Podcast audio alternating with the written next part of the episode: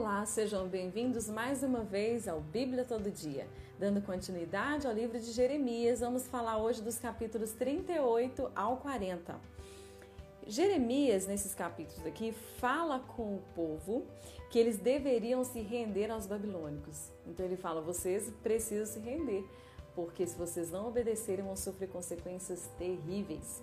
Assim diz o Senhor: aquele que permanecer nessa cidade morrerá pela espada, pela fome e pela peste. Mas aquele que se render aos babilônicos viverá e escapará com vida e sobreviverá. Está escrito em Jeremias 38, o verso 2. Então, Jeremias dizendo aqui ao povo de Deus: vocês precisam então obedecer, se submeter a Nabucodonosor para que ele não mande matá-los. Os líderes disseram ao rei de Zedequias assim, já que Jeremias declarou isso, falou da parte de Deus, para que eles se é, submetessem a, a, a, Babilônia, né, a Nabucodonosor, o rei Zedequias ficou furioso com isso. Então, os líderes começam a falar com o rei que ele deveria mandar matar Jeremias. O rei então entrega Jeremias a eles lava suas mãos, né? Entrega Jeremias. Eles jogam Jeremias em uma cisterna onde só havia lama. Ele é jogado ali para morrer.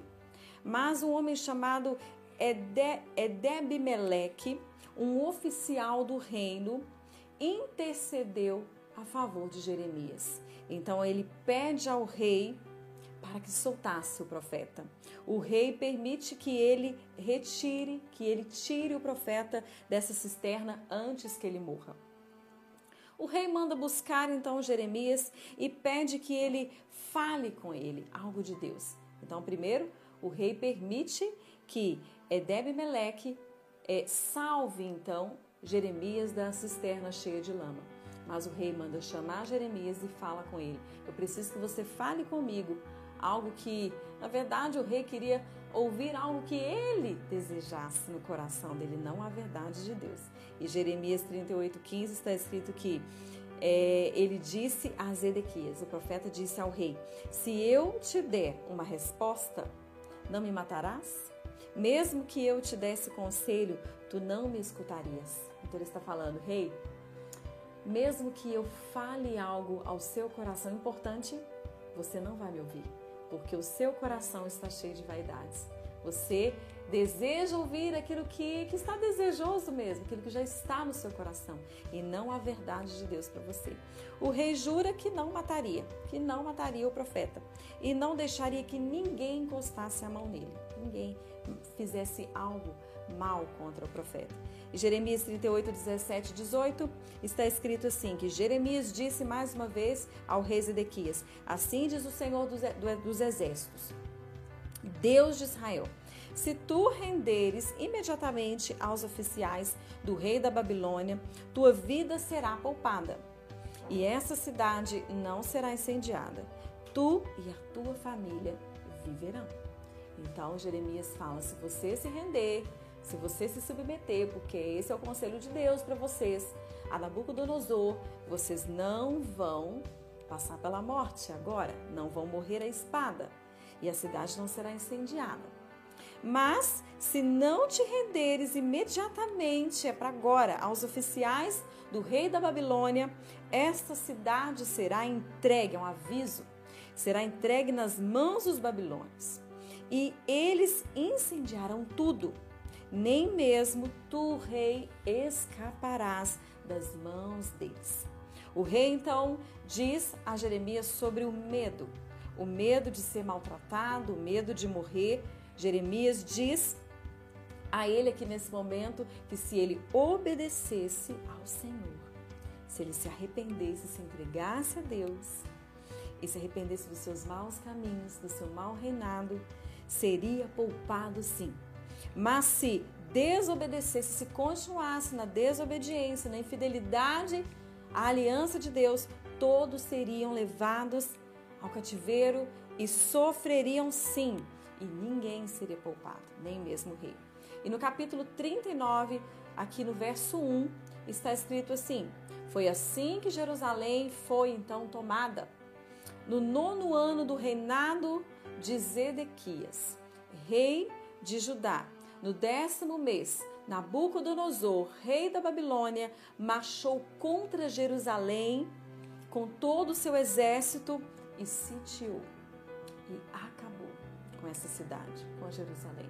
Então, aquilo que o profeta já estava avisando, já estava falando, era pura verdade. Doía, mas era verdade. Então precisava se ouvir e obedecer. O muro foi rompido e todos foram capturados, todos. Nabucodonosor mandou furar os olhos de Zedequias, como ele era mau. O rei da Babilônia era um homem muito mau. Ele mandou furar os olhos de Zedequias e o prendeu com correntes de bronze, então, fortemente. Os babilônicos incendiaram o palácio real e as casas também foram derrubadas. Os muros de Jerusalém foram destruídos. Nabucodonosor mandou que não ferisse Jeremias. Olha que interessante. Então ele, ele cumpriu a sua promessa. Ele disse: Não toquem no profeta. Não, não quero que vocês firam, maltratem Jeremias. Depois Deus manda que ele fale a Ebed-Meleque, que o protegeria. Lembra de Ebed-Meleque? Aquele que intercedeu a favor de Jeremias quando ele estava na cisterna cheia de lama? Então Deus fala a ele que ele seria poupado, não seria entregue nas mãos dos quais ele temia, não seria morto à espada, mas seria guardado. E eu quero que você entenda que Deus não se esquece das nossas bondades, das nossas atitudes boas, daquilo que nós é, praticamos, que é bom, que é agradável, que, agra que agrada ao coração dele. Deus não se esquece do nosso plantio, não. Ele não se esquece. Deus jamais esqueceu da bondade de Ebed-Meleque ao interceder para salvar a vida do profeta Jeremias. No capítulo 40, o comandante da guarda encontra o profeta Jeremias cativo junto com aqueles todos os outros que estavam ali no cativeiro, os que estavam em Jerusalém. Ele liberta então e o chama para ir com ele para a Babilônia. Mas também deixa o profeta decidir livremente. Ele também deixa que ele decida se ele quer ir com ele ou se ele quer ir até onde estava Gedalias. Quem era Gedalias?